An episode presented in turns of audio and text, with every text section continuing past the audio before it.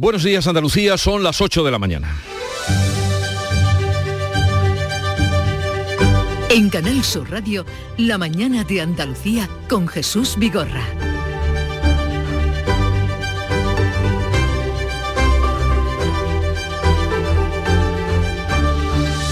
La crisis por el espionaje del programa Pegasus comienza a adquirir unas dimensiones de consecuencias imprevisibles. El asunto regresa hoy al Congreso de los Diputados con la comparecencia de la directora del CNI ante la Comisión de Secretos Oficiales, donde la esperan con los cuchillos afilados los independentistas catalanes que la hacen responsable de tal escándalo.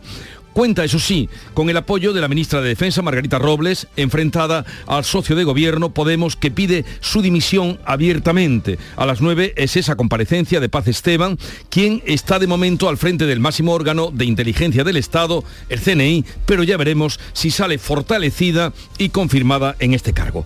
Aquí en Andalucía, el presidente de la Junta ha encargado a sus servicios informáticos que revisen su teléfono móvil por seguridad y ha pedido a Pedro Sánchez que aclare si los presidentes autonómicos han sido espiados, porque ya saben aquello de que cuando vea las barbas de tu vecino pelar, eh, sigue lo que ustedes ya conocen. Marruecos, por cierto, no ha comentado nada sobre la información publicada en el diario británico The Guardian, que sitúa a Rabat detrás de ese caso de espionaje a 200 teléfonos móviles españoles, entre ellos los del presidente del gobierno. Con este telón de fondo, delegaciones de los dos países se van a ver hoy las caras, se reúnen en Rabat para reactivar este verano la importante siempre Operación Paso del Estrecho.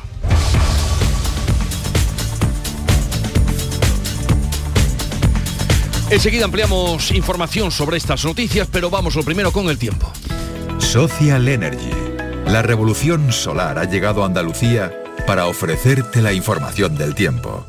Este jueves tendremos en Andalucía cielos poco nubosos, salvo nubes bajas, brumas o nieblas matinales en el tercio occidental y nubosidad de evolución diurna en las sierras. En el extremo oriental se esperan cielos nubosos o cubiertos con precipitaciones a primera hora, abriéndose claros por la noche. Temperaturas mínimas sin cambios, las máximas en ascenso generalizado localmente notable. Los vientos serán variables, en general flojos, soplando al principio de poniente en el litoral mediterráneo y tendiendo a levante en el estrecho. Es el momento de ahorrar hasta un 70% en tu factura de luz. Este mes de mayo Social Energy presenta grandes descuentos en instalaciones premium en Face, con 25 años de garantía. Atrapa el sol con Social Energy y aprovecha las subvenciones. 955-441-111 o socialenergy.es. La revolución solar es Social Energy.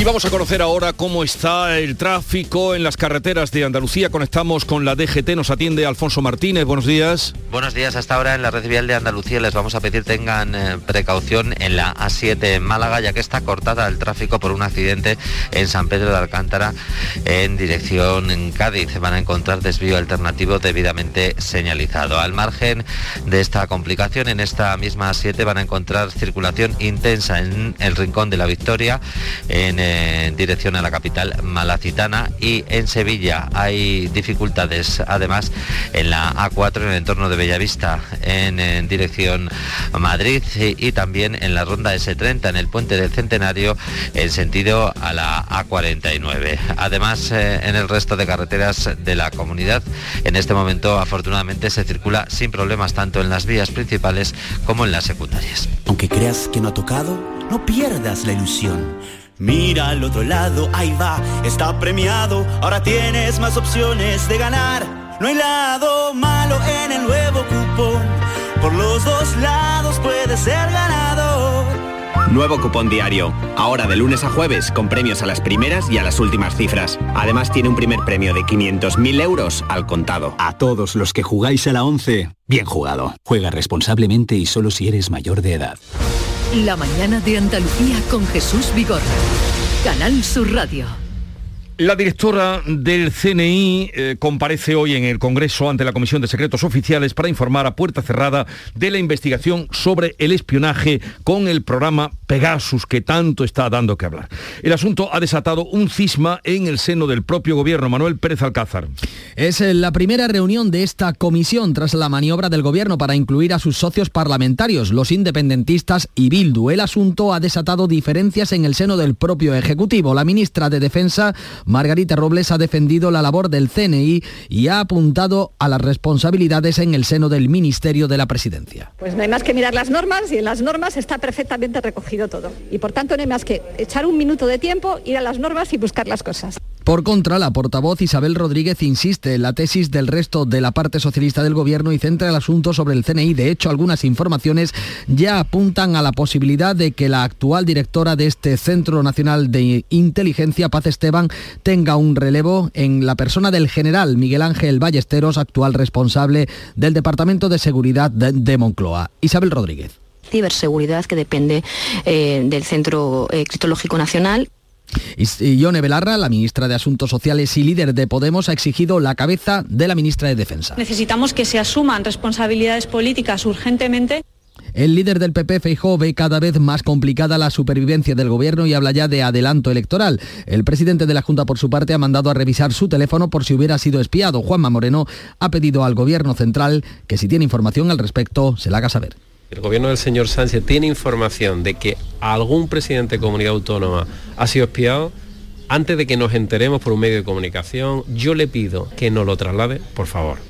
La directora del CNI va a informar a partir de las 9 a puerta cerrada en la Comisión de Secretos Oficiales. Los independentistas catalanes tensan la relación con el Ejecutivo. En este escenario, los Reyes vuelven hoy a Barcelona para presidir la entrega de premios nacionales de investigación y asistir a la reunión anual del Círculo de Economía. Pero el escándalo por el espionaje de Pegasus ha llegado hasta el Parlamento Europeo que ha debatido sobre ese programa. Ha rechazado su uso, aunque ha advertido de que deben ser los estados y la propia Comisión quien lo regule. Marruecos por su parte, no ha comentado nada sobre la información que sitúa Rabat detrás del espionaje, después de que el gobierno de Sánchez reconociera la soberanía de Marruecos sobre el Sáhara y se hayan recuperado las relaciones entre ambas partes. Rabat ha nombrado al nuevo cónsul general en Andalucía, según ha sabido Canal Sur Radio, se llama Sidi Sidi Abba y es saharaui.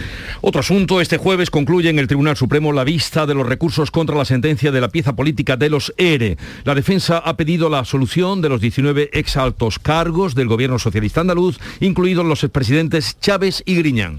Hoy será el turno de la Fiscalía y de la acusación particular que ejerce el PP. Este miércoles la defensa ha pedido la absolución. La mayoría trató de desvincular a los condenados del delito de malversación por el que el presidente Griñán fue condenado a seis años de prisión. José María Calero es su abogado. No puede malversar quien en ningún caso puede decidir sobre el destino de los fondos públicos siempre tramita siguiendo las instrucciones previas, con el informe favorable de la intervención y por supuesto que no aparece descrito en los hechos probados ese elemento subjetivo que es la autoridad o funcionario público que a su capricho se pone el mundo por montera y rompe eh, su obligación de cumplir la ley. No aparece en ningún sitio. El vicepresidente de la Junta y consejero de Justicia, Juan Marín, ha dicho en los micrófonos de Canal Sur Radio que confía plenamente en que se haga justicia en este caso son los jueces los que tienen que decidir y dictar sentencia. Y estoy seguro de que esa sentencia va a ser una sentencia basada en hechos y va a ser una sentencia justa. Y ese, esa es la, la, posición de este vicepresidente, que además soy consejero de justicia. A mí cuando me han pedido medios, hemos puesto los medios. Pues en medio de este asunto Pegasus y las especulaciones, España y Marruecos se van a reunir hoy en Rabat para reactivar este verano la operación Paso del Estrecho. Campo de Gibraltar, Ana Torregrosa. Sí, hola, buenos días. Es una reunión, Jesús, bilateral, es una reunión bilateral, decimos, a la que acuden por parte de España la subsecretaria de Interior, Isabel Goicoechea, y el presidente de la Autoridad Portuaria Bahía de Algeciras, Gerardo Landaluz, entre otros. Y es que son los puertos de Algeciras y Tarifa los que eh, aglutinan más del 70% del, del tránsito de personas y pasajeros en esta OPE, que en su última edición, la de 2019, tuvo un flujo de más de 3 millones de viajeros. Recordamos que lleva dos años sin celebrarse por la pandemia y la posterior crisis, diplomática que hubo entre Marruecos y España. Por tanto, importante esa reunión hoy en Rabat para perfilar todos los detalles de este dispositivo del que se van eh, sabiendo algunas cosas por ejemplo, se sabe ya que va a contar con más de 14.800 efectivos entre Policía Nacional y Guardias Civiles. Pues a priori ya saben o ya ven, no sé que esta, esta reunión se haya contaminado por el Pegasus, parece que no. En plena campaña agrícola, vamos a otro asunto, la Unión de Pequeños Agricultores de Huelva denuncia el colapso en las oficinas de entidades bancarias en los municipios freseros. Crece la población en unas 50.000 personas y claro, las sucursales no dan abasto para atender la Sonia Vela. Y aunque es una situación que se repite cada año, los servicios bancarios siguen sin adaptarse a este notable incremento de usuarios. Además, el panorama va a peor, asegura el secretario provincial de UPA, Manuel Piedra. Lo que demandamos es más recursos humanos y también más recursos técnicos y, si me apura mucho, ampliación de horario. No todo lo contrario, se está reduciendo horario, atención al cliente y algunas entidades cerrando en algunos pueblos y dejando una, una sucursal.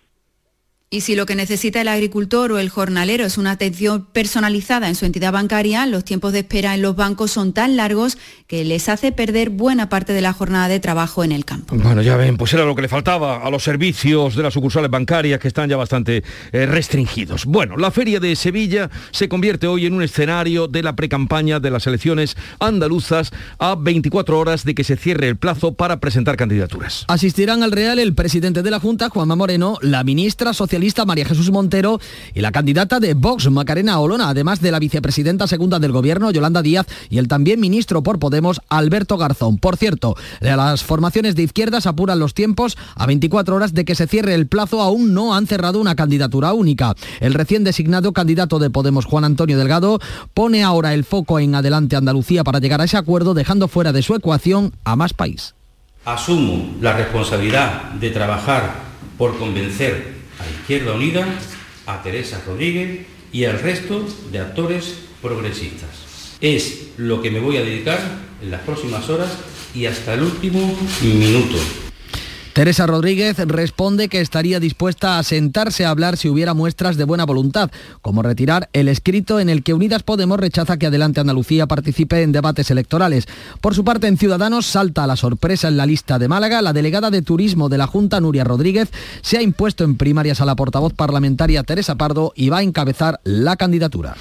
Andalucía redujo el paro en abril un 4%, el doble que en el conjunto de España. Más de 33.000 personas han salido de las listas del Servicio Andaluz de Empleo. Andalucía aportó uno de cada cuatro empleos el mes pasado. Cádiz, Sevilla y Málaga lideran las bajadas del paro, solo superadas por Madrid. Todas las provincias mejoran su mercado laboral y se recuperan todos los sectores. Yo tengo el caso de mi hermano que ha estado en paro muchos meses y desde Semana Santa consiguió un par de contratos. Acabamos de contratar a una persona y, bueno, como la normativa ahora lo exige, pues lo hemos hecho así. Este año se hagan por lo menos otros 20, 30 contratos más con, de forma indefinida. Yo trabajo en hostelería, aunque me gustaría buscar de mi sector. Hay más contratos, hay más gente nueva, se nota en los bares, en los pubs. A nivel nacional, el paro bajó en abril el 2,7%, acabando con 3.022.000 parados en toda España. Con nosotros está Luis Ariballos, es secretario general de la CEPIME, la Confederación de Empresas eh, Pequeñas y Medianas. Luis Ariballos, buenos días. Muy buenos días. ¿Qué evaluación hacen ustedes sobre estos datos que tenemos, este bajón importante del paro en todo el país, especialmente en Andalucía, y también el aumento de contratos indefinidos? Bueno, sin lugar a dudas, eh, disculpad por el sonido que, que, tiene en el ave y se oye el sonido de fondo.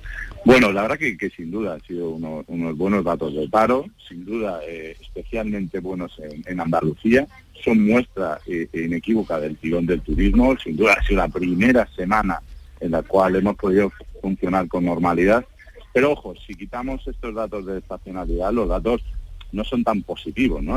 sobre todo en ámbito nacional, donde podemos ver donde se estancan eh, en, muchos sectores. ¿no? Y evidentemente todo esto tenemos que sumarle el tirón de la contratación eh, eh, de empleados públicos que, ayuda a la estadística. ¿no? Así que, bueno, habrá que ver, sin duda, escuchaba el testimonio de, de, las personas que intervenían antes, sin duda las medidas tienen efecto a corto, a medio y largo plazo. Estamos viendo los efectos a corto plazo, pero veremos luego los efectos a, distintos plazos. Bien, la vicepresidenta del Gobierno, Yolanda Díaz, y ministra de Trabajo, ha salido diciendo que es consecuencia de la reforma laboral en contra de la que ustedes estaban eh, radicalmente.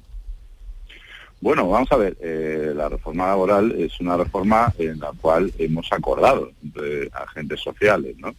En este caso, pues, evidentemente, el gobierno, siempre lo decimos, el que, el que tiene el boletín oficial del Estado es el gobierno, ¿no? Y, en este caso, pues las medidas, en este caso acordadas con, los sindicatos, eh, obligan a las empresas a transformar sus contratos de, trabajo y así lo están haciendo.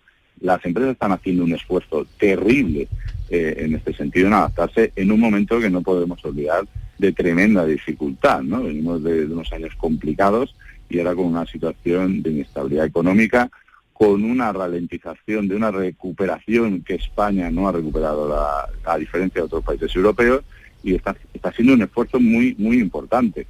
Como decía, eh, estamos viendo los resultados a corto plazo, veremos los resultados a medio plazo, veremos la competitividad de las empresas españolas y, y, esa productividad ¿no? de, las empresas, porque recordemos que, que, bueno, que usted puede regular, recientemente hemos incrementado las cotizaciones sociales a las empresas también, pero bueno, eso tiene consecuencias, ¿no? Y mm. esas consecuencias pues las veremos a, medio plazo. Lo que sí que es evidente que se ha recuperado en este sentido la actividad turística, gracias a Dios, en esta Semana Santa y, los datos eh, son mm. buenos. ¿no? veremos qué pasa en los próximos meses, como usted indica. Luis Ariballo, secretario general de CEPIME, gracias por atendernos. El sonido ha llegado en perfectas condiciones. Espero que también así sea su viaje. Pues muchísimas gracias. Adiós, buenos días. Muy buenos días. Buenos días. Eh, es que todo el mundo tiembla cuando tiene que hablar desde el AVE. Eh, ¿Por qué será? Eh, un sector tractor de la economía es el turismo. Lo acaba de decir además nuestro invitado. Con la temporada de primavera lanzada ha comenzado las obras de recuperación de playas afectadas por el temporal. Lo hace con retrasos sobre los plazos que ofreció el gobierno. Málaga, Matípola. Sí, unas obras que ya han comenzado, se van a hacer en cinco lotes y son, según el subdelegado del Gobierno en Málaga, Javier Salas, 40 actuaciones. De este modo, se podrá actuar de manera paralela en distintos puntos de la provincia de cara a propiciar un estado óptimo de las playas para la temporada de verano.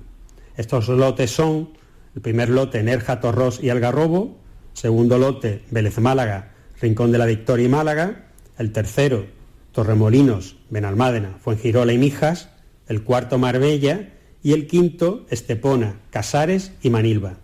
Bueno, pues son obras que ya han comenzado de urgencia y son sobre todo para salvar el verano. 8, 17 minutos de la mañana sintonizan Canal Sur Radio. ¿Por qué Agua Sierra Cazorla es única? El equilibrio de su manantial es único, el más ligero en sodio, la idónea para la tensión arterial, más rica en magnesio, calcio y bicarbonato. Y ahora Agua Sierra Cazorla con los refrescos saludables de verdad, sin azúcar y sin gas, más naranja y limón. Agua Sierra Cazorla la única en calidad certificada. La mañana de Andalucía con Jesús Vigorra. Canal Sur Radio. Un menor de 12 años ha fallecido en la tarde de este miércoles tras precipitarse al vacío desde 30 metros en uno de los miradores del balcón de la Darbe, en la localidad de Priego de Córdoba. Cuéntanos, José Antonio Luque. Ocurrió sobre las seis y media de la tarde de ayer en que los vehículos sanitarios, los bomberos y los efectivos de los cuerpos de seguridad comprobaron que no podían hacer nada por salvar la vida del menor, que había muerto por el impacto de la caída desde una altura que puede rondar los 30 metros. El 112 recibió una llamada que indicaba que la víctima había caído sobre un tejadillo.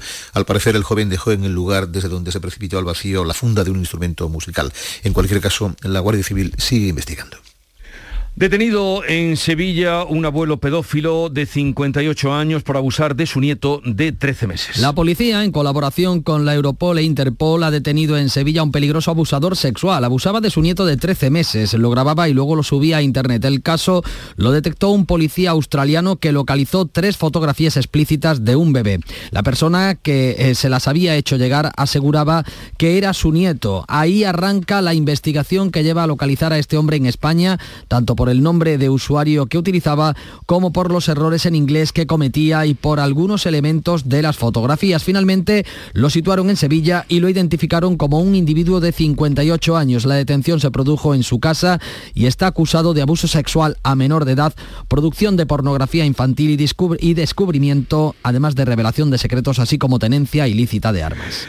Vamos a hablar ahora, como no, un día más de la guerra que entra en su día número 71. Esta noche han salido de Mariupol otros 300 civiles en dirección a la ciudad vecina de Zaporilla. Rusia mantiene un alto el fuego en la zona y si cumple lo anunciado permitirá un corredor humanitario hasta el sábado para evacuar a más civiles. El presidente ucraniano Zelensky informaba esta noche en su habitual vídeo nocturno en las redes. La segunda etapa de la evacuación ha concluido. 300 personas han sido rescatadas de la ciudad y sus alrededores y han salido hacia Zaporilla. Esperamos continuar evacuando a más personas de Azovstal y Mariupol. Todavía quedan civiles, mujeres y niños. La presidenta de la Comisión Europea ha anunciado los eh, nuevos, las nuevas eh, propuestas de prohibir el petróleo ruso en toda la Unión. Es la medida más contundente del sexto paquete de sanciones a Rusia por la invasión a Ucrania. Hungría y Eslovaquia, sin salida al mar y con total eh, dependencia de Rusia, contarían con más tiempo. Será una prohibición total de importación de todo el petróleo ruso, por mar y por oleoducto, crudo y refinado. Vamos a asegurarnos de que el abandono del petróleo ruso se haga de forma ordenada, de manera que nos permita a nosotros y a nuestros socios garantizar otras vías de suministro y al mismo tiempo tener cuidado para que se reduzca al mínimo el impacto en los mercados mundiales.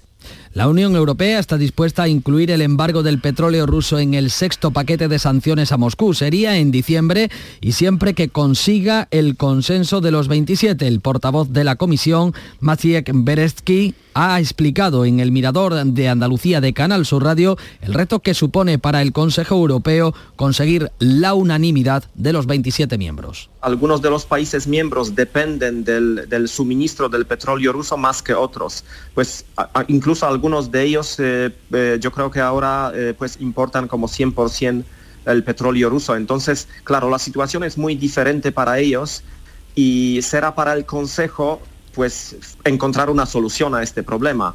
La vicepresidenta de Transición Ecológica, Teresa Rivera, considera que tras el veto al petróleo ruso vendrá el del gas.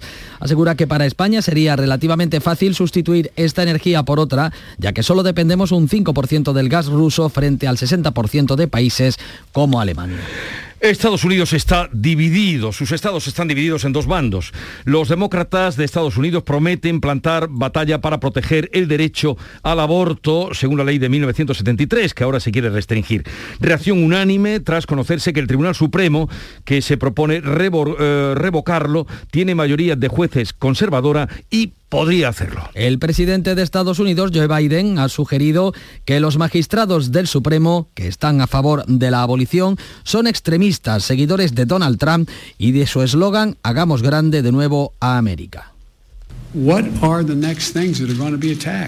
¿Cuáles son las próximas cosas que van a ser atacadas? Porque esta muchedumbre del hagamos grande América otra vez es realmente la organización política más extrema que ha existido en la historia reciente de Estados Unidos. Eh, Biden también ha criticado la idea de que el derecho al aborto sea algo que el gobierno o la Constitución tengan que dar a los ciudadanos y ha defendido que se trata de un derecho inherente a todas las personas por ser hijos de Dios. Adelanta Biden que está preparado para dar respuesta y defender el derecho al aborto. Como ustedes saben, eh, Sevilla está de feria, feria de abril o feria de mayo, como está ocurriendo, muy concurrida y además especialmente hoy por eh, rostros políticos eh, de, todo, de todo el espectro. La feria de abril que ha superado este miércoles el Ecuador con la ausencia de incidencias reseñables y con una gran afluencia de público a pesar de la lluvia. Así lo corroboran los principales indicadores con protagonismo especial para el transporte público que ha superado el millón de viajeros eh, en solo en los tres primeros días festivos. Los números se parecen o mejoran incluso a los de la última feria en prepandemia y no solo en el transporte. Ya se ha recogido un 24% más de basura que en 2019 y según el delegado de Fiestas Mayores, Juan Carlos Cabrera, la ocupación también lo refrenda. Eh, nos está llevando a una ocupación hotelera del 90%. Es una cifra muy alta y con unas estimaciones que rondamos los 900 millones en cuanto a la repercusión económica que pueda tener la feria en este año, lo cual habla claramente de que formatos como la propia celebración o eventos son muy importantes Fíjate, Jesús, que la inyección económica prevista para la ciudad ronda los 900 millones de euros. Y hoy se convierte en un escenario de la precampaña de las elecciones andaluzas del 19 de junio, porque hoy asistirán al Real, o podremos ver por allí, al presidente de la Junta, la ministra María Jesús Montero, la candidata de Vox Macarena Olona, que ya se dejó ver en los toros ayer, la vicepresidenta segunda del gobierno Yolanda Díaz y también el ministro de Podemos Alberto Garzón, entre otros.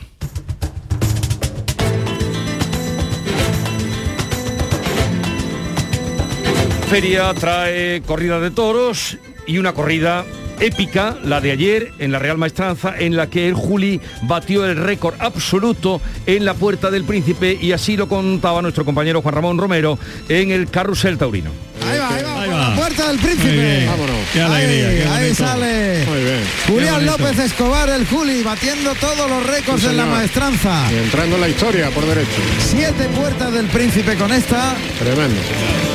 El Juli que entró en la puerta del príncipe y en la historia, como hemos escuchado por derecho, cortó tres orejas, abrió por séptima vez la puerta grande de la maestranza. Manzanares eh, logró una oreja y Pablo Aguado se quedó sin premio en una corrida con toros de Garci Grande en el que era ya el cuarto festejo de la semana de farolillos de la Feria de Sevilla. Y contándolo cada tarde, RAI, Radio Andalucía Información, con la voz eh, personalísima y entusiasta de Juan Ramón Romero. Bueno, vamos ahora a Córdoba porque hace balance de una magnífica temporada de patios, aunque llevamos solo dos días, pero también del puente que ha pasado, gran presencia de público y Félix Serrano es el presidente de la Asociación de Hosteleros de Córdoba. Señor Serrano, de los hoteleros de Córdoba, buenos días. Buenos días, ¿qué tal? ¿Cómo está usted? A ver, encantado de saludarle. Díganos, Igualmente. han transcurrido dos días de patios, pero venimos de un puente largo. Eh, ¿Cómo mm, está la situación? ¿Cómo están los hoteles en Córdoba?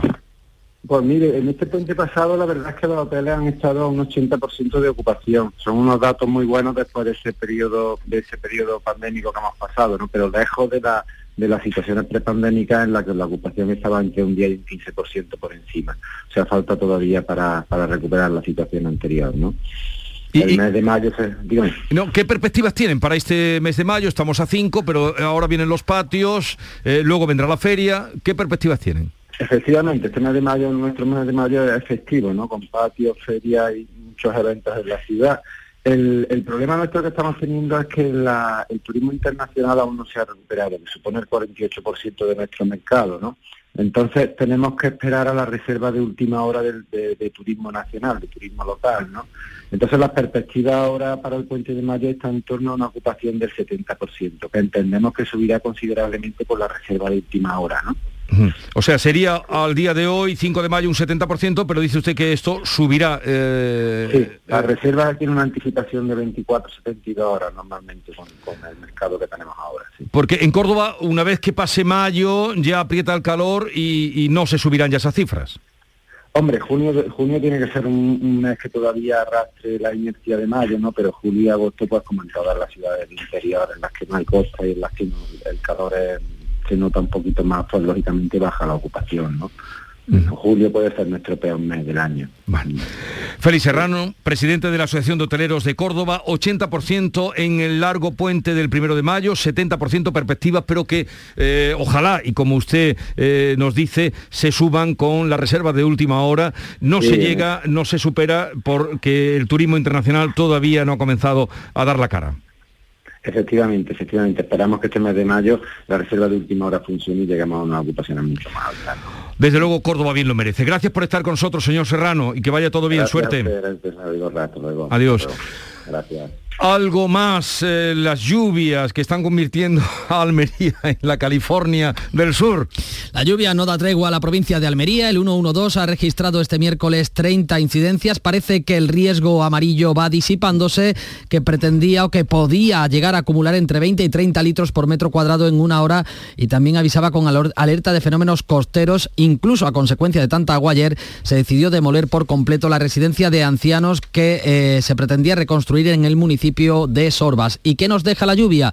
Pues nos deja buenos datos en los pantanos. La reserva hídrica española ha subido un 1% en la última semana y supera por primera vez en muchos meses el 50% de su capacidad. En Andalucía este dato es eh, ligeramente moderado, sobre todo en la cuenca atl- atlántica donde los embalses alcanzan una media de escasamente el 33% de su capacidad. La Mediterránea está por debajo del 50% y no es la única que está por debajo de ese dato. También se encuentran por debajo de la mitad de su capacidad las cuencas del eh, Guadalquivir, la del Guadiana, eh, la del Guadalete, Barbate y la del Segura son las que riegan toda la comunidad andaluza. Pues llegamos a las ocho y media en un momento, luego abriremos tertulia de actualidad hoy con África Mateo, Antonio Suárez Candilejo y Héctor Barbota. También tenemos como invitado a partir de las nueve a Josep Albor, que es responsable de investigación y concienciación de ESET España. ¿Y qué es ESE? Pues una compañía de software especializada en ciberseguridad. Y en días como este, y como los que llevamos, será bueno saber eh, hasta dónde estamos descubiertos tras nuestro teléfono móvil. En la mañana de Andalucía de Canal Sur Radio, las noticias de Sevilla. Con Pilar González. Hola, buenos días. Vuelve la estabilidad y el calor. Cielo hoy poco nuboso, salvo en el valle del Guadalquivir. Las temperaturas suben. Vamos a llegar a los 29 grados en Sevilla, 28 en Lebrija y Écija y 26 en Morón. A esta hora tenemos 14 grados en la capital y el tráfico es fluido. Automóviles Berrocar, más de mil coches de todas las marcas y modelos. La mejor garantía del mercado, inmejorable financiación, sin sorpresas de última hora y con total transparencia para que la compra de tu nuevo coche sea una decisión inteligente. 50 concesionarios Berrocar y más de 700 talleres concertados en territorio nacional. Entrega domicilio totalmente gratis. GrupoBerrocar.com Jueves de feria, tres miembros del Gobierno Central visitan la feria hoy, la vicepresidenta segunda Yolanda Díaz, la ministra de Hacienda María Jesús Montero y el titular de Consumo Alberto Garzón. También el presidente de la Junta Juanma Moreno visita este jueves una feria que está batiendo récord de basuras, por ejemplo, con 860 toneladas en los tres primeros días. Es un 24% más que en la última feria. También récord de pasajeros en el metro con un total de un millón de viajeros en los tres primeros días de feria entre autobuses y metro. En el capítulo de incidencias, la policía ha detectado dos vehículos con botellas para preparar más de 100 litros de rebujito en las inmediaciones del Real. Además, rellenaban botellas vacías con vino de Tetrabric sin medidas de aseo y salubridad. En Castilleja de la Cuesta, la policía local ha intervenido un falso vehículo de VTC y también un taxi pirata. El delegado de Gobernación del Ayuntamiento de Sevilla, Juan Carlos Cabrera, ha puesto el acento en el éxito de las medidas antibotellón y también en la ausencia de incidentes graves. Pero en relación a lo en las puertas de la caseta del PSOE en la madrugada del pasado martes cuando un joven arremetió contra los porteros y estos respondieron con mucha contundencia, Cabrera ha señalado que el casetero ya ha cambiado de empresa de seguridad.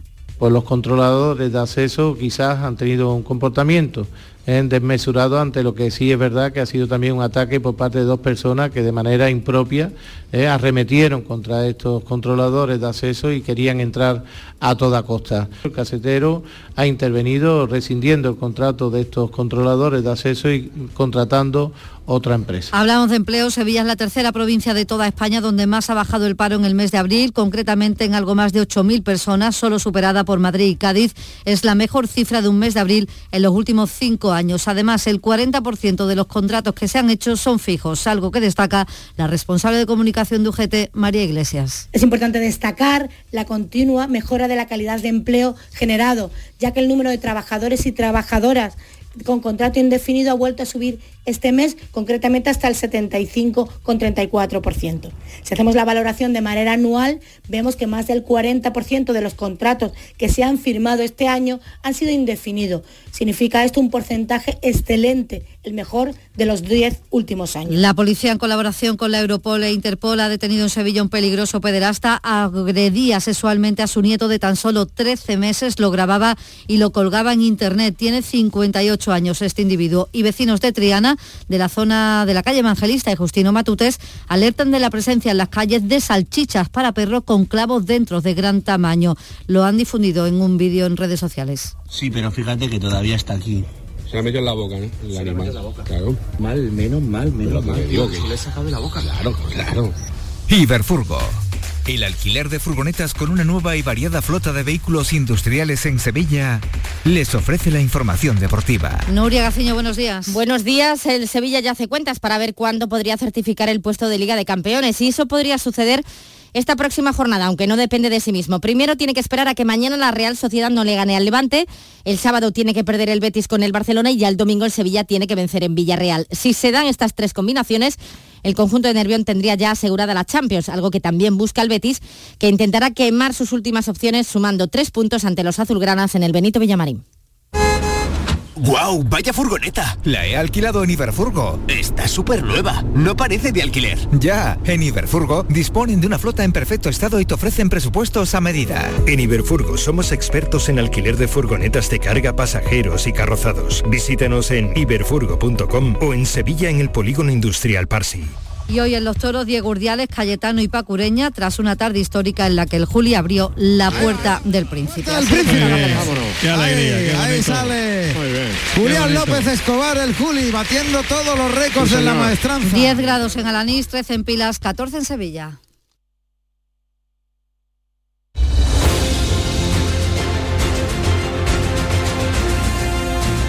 ...8.35 minutos de la mañana, sintonizan Canal Sur Radio, en un momento abrimos tertulia de actualidad, hoy con África Mateo, Héctor Barbota y Antonio Suárez Candilejo.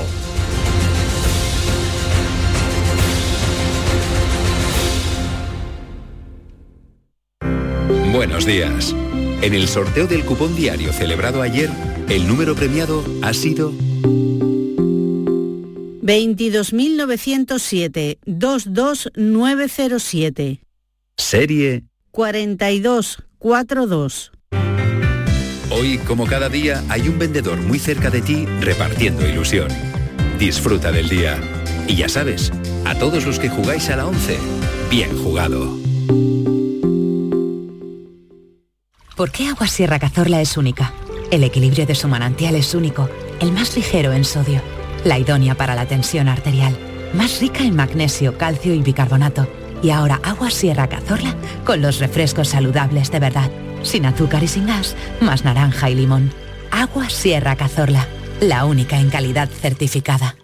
Información, cercanía, diversión. Así es la tarde de Canal Sur Radio con Mariló Maldonado. Tu programa de radio de las tardes en Andalucía. Con toda la actualidad y las historias que más te interesan. La tarde de Canal Sur Radio con Mariló Maldonado. De lunes a viernes desde las 3 de la tarde. Quédate en Canal Sur Radio. La radio de Andalucía.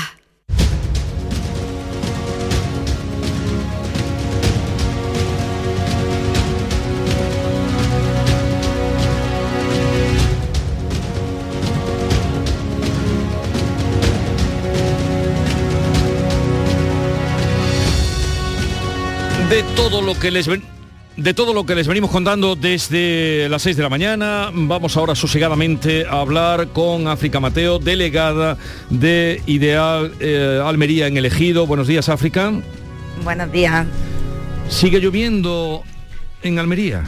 Bueno, esta mañana por lo menos en el ejido tenemos un poco de tregua, pero hay nubes y todo apunta que vamos a seguir mojaditos. ¿Pero qué está pasando? ¿Cómo qué está pasando Bueno, es, en una, Almería? ale- es una alegría porque se están recargando los acuíferos y, y porque aquí hay mucha mucha agricultura, ya sabéis, y va a ser bueno para todos, pero la verdad que, que es algo inédito. No recordamos un año con tantísima lluvia. Pero eso está bien, ¿no?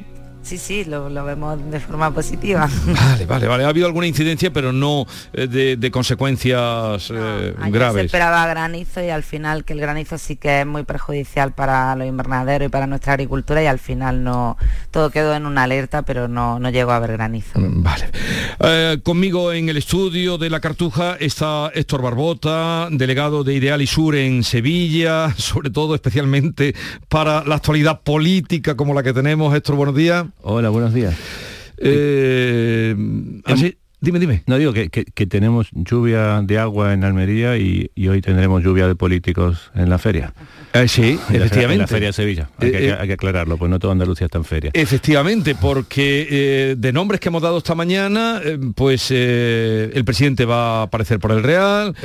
El presidente Yo- Yolanda Díaz con Alberto Garzón. Es la segunda vez que viene Yolanda Díaz a Andalucía. Eh, sí, eh, Bueno, en, po- en poco tiempo. En, oficial, luego eh, privadamente no sé si ha venido, pero En poco tiempo, sí. También va a estar Macarena Lona, que ya estuvo en los toros.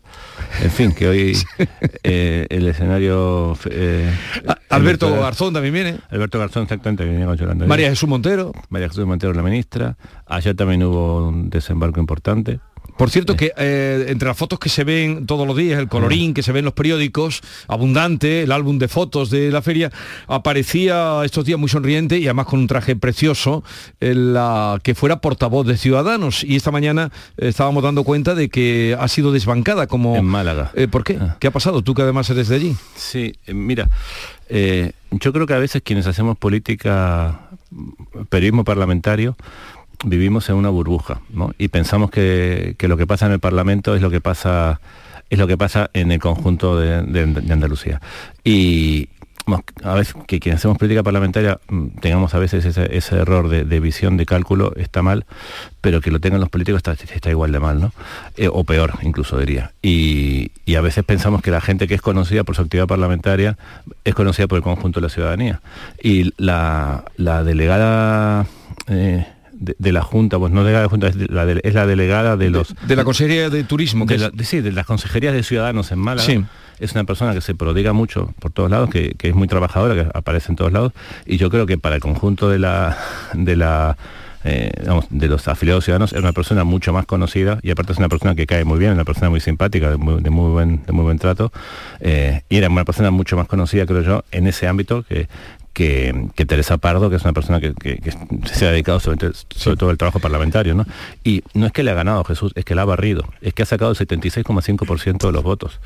Eh, Nuria Rodríguez, que es su nombre, no, lo hemos dicho. Nuria Rodríguez ha sacado el 76, o sea, ha barrido a la, a la portavoz parlamentaria ciudadana. es que me, extrañó esta mañana viendo las mm, fotos eh, de ella en la feria y mientras eh, la estaban desbancando en Málaga. exactamente, sí, sí, sí, exactamente. y también hoy se incorpora a la tertulia Antonio Suárez Candilejo, director de Huelva Hoy, de Teleonuba. Buenos días, Antonio. ¿Qué tal? Buenos días. Bueno, lluvia de agua, lluvia de políticos en la feria de abril y lluvia de espías. O sea que buenos y, espiados días. ¿no? yo os he dicho que dejéis los teléfonos fuera, eh, por si planea por aquí Pegasus.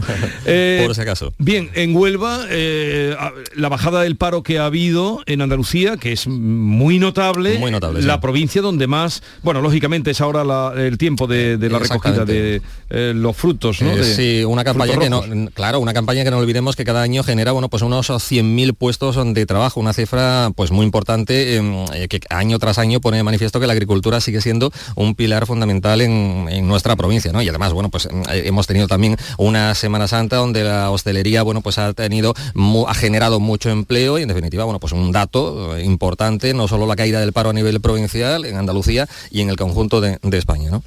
Bueno, luego os veo con ganas de Pegasus, porque todos nombráis a Pegasus, luego hablaremos de eso, eh, pero antes vamos a tomarlo por ahí, porque rara vez hay una noticia así, donde todas las provincias el paro. Indudablemente ha sido la Semana Santa. El paro bajó en 33.000 personas en abril en Andalucía, ha descendido en las ocho provincias, en todos los sectores, es el mayor descenso que se ha dado en España y en nuestro país por primera vez, ya en toda España, eh, se supera la barrera de 20 millones de trabajadores afiliados y eh, cotizando. Eh, hablaba hace un momentito con el secretario de CEPIME, que fueron los más radicales en contra de la reforma laboral, y le decía si esto eran consecuencias o efectos de la reforma laboral. ¿Qué pensáis vosotros? ¿Es la Semana Santa, el turismo o la reforma laboral? Porque hay otro dato más eh, en, esa síntesis que hacía de que de los contratos que se han producido, el 48% han sido contratos eh, indefinidos ni es la Semana Santa ni es el turismo, porque si se comparan los datos con los de abril del año pasado o, incluso con los de abril de otras series, porque el año pasado estábamos todavía en pandemia, pero nos tenemos que remontar hasta el año 2001 para encontrar datos de empleo como los que se han dado en este mes de abril, donde se han hecho 700.000 contratos más indefinidos. O sea, hasta desde 2001 no había, no había una cifra así, pero es que además eh, se supera por primera vez los 20 millones de afiliados, o sea, las cifras están ahí, el paro ha bajado en 86.000 personas, y además eh, hay un millón y medio casi de contratos fijos nuevos y la mitad de ellos son de contratos nuevos y la mitad de ellos indefinidos. Al final eh, la reforma laboral ha dado unos frutos, por lo menos temporalmente, hasta ahora, los cuatro meses que llevamos con, con ella en vigor ha dado unos frutos positivos para un mercado que además podía haberse visto afectado tanto por la guerra como por otras circunstancias como por la subida de precios, la inflación, etcétera.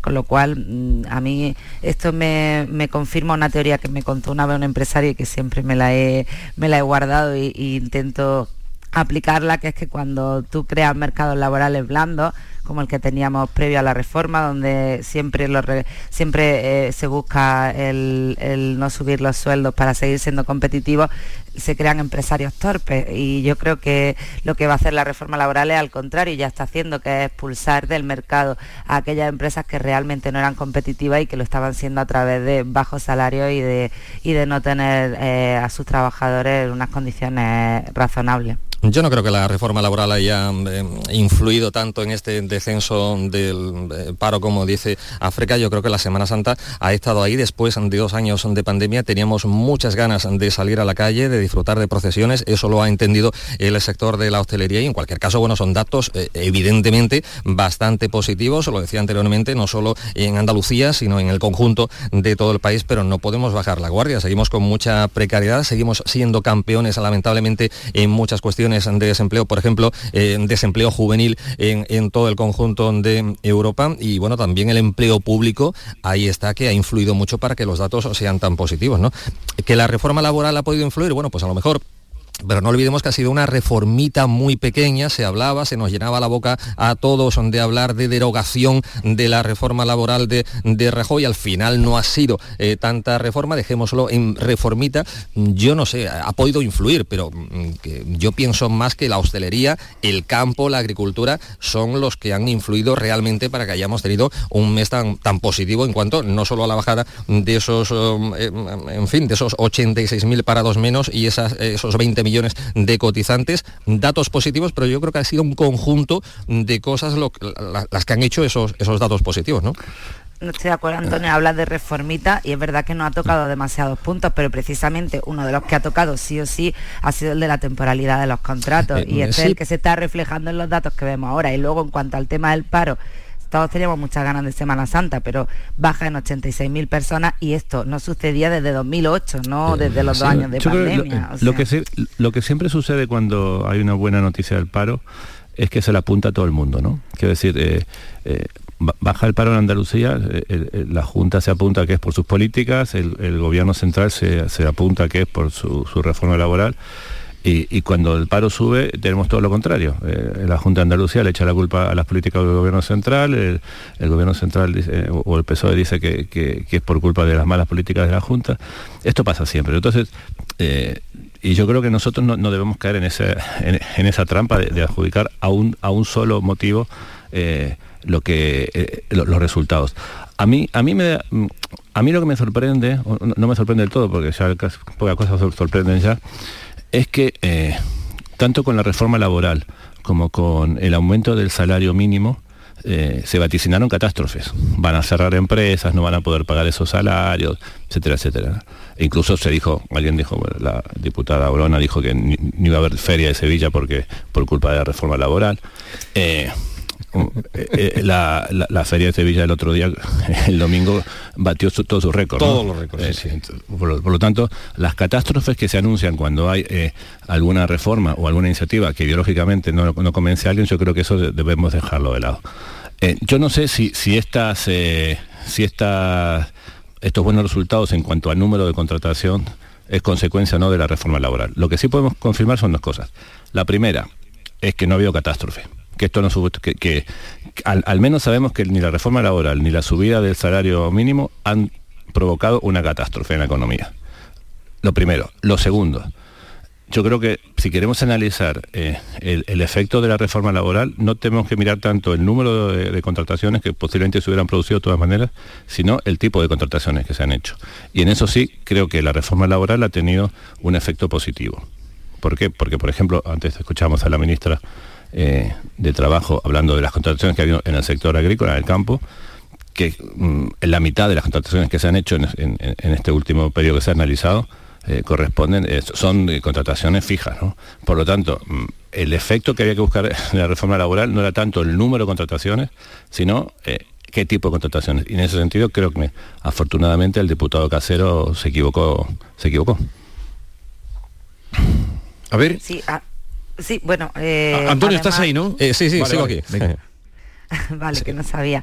No, lo que lo que quería decir, al hilo de, de, lo que decía Héctor, solo un apunte, Olona dijo que no iba a haber feria, pero no dudó en preparar su vestido con, con suficiente tiempo. Y bueno, al margen de esto, ayer preparábamos un reportaje para, para Ideal y hablábamos con empresarios de hostelería, sobre todo los que se dedican a los eventos, que son los que más contratación temporal hacen, porque tienen que, porque hay fines de semana punta, por ejemplo, en comuniones que, que tienen eh, que contratar muchísimo personal extra que luego no necesitan el resto del año.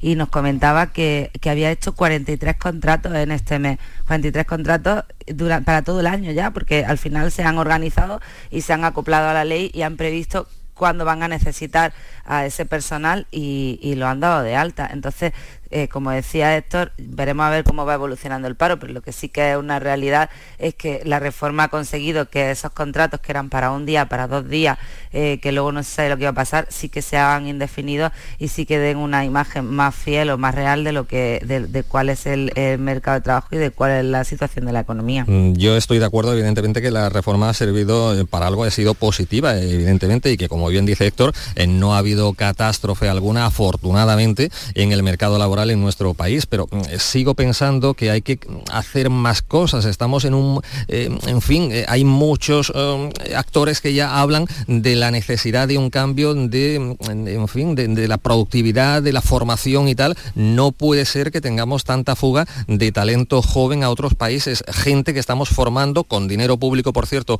en muchos casos en nuestro país y que a la postre se tienen que ir, bueno, pues a otros eh, países de, la Unión Europea porque aquí no hay futuro. A mí me obsesiona esa cifra, ese de, datos demoledores de lo que viene siendo el desempleo juvenil y parece que, eh, en fin, no mucha gente piensa en ese dato, ¿no? Eh, sí, datos positivos, pero me gustaría que se pensara en hacer algo más y que a corto o medio plazo se nos dieran, bueno, pues, hombre, no soluciones, no crear falsas expectativas, pero que ya digo, que a mí me aterra el desempleo juvenil que seguimos teniendo hoy por hoy en nuestro país. Lo que pasa que yo creo que lo, que hay que ver es eh, es verdad que, hacen falta más reformas, lo que igual deberíamos analizar es en qué sentido tienen que ir esas reformas. ¿no?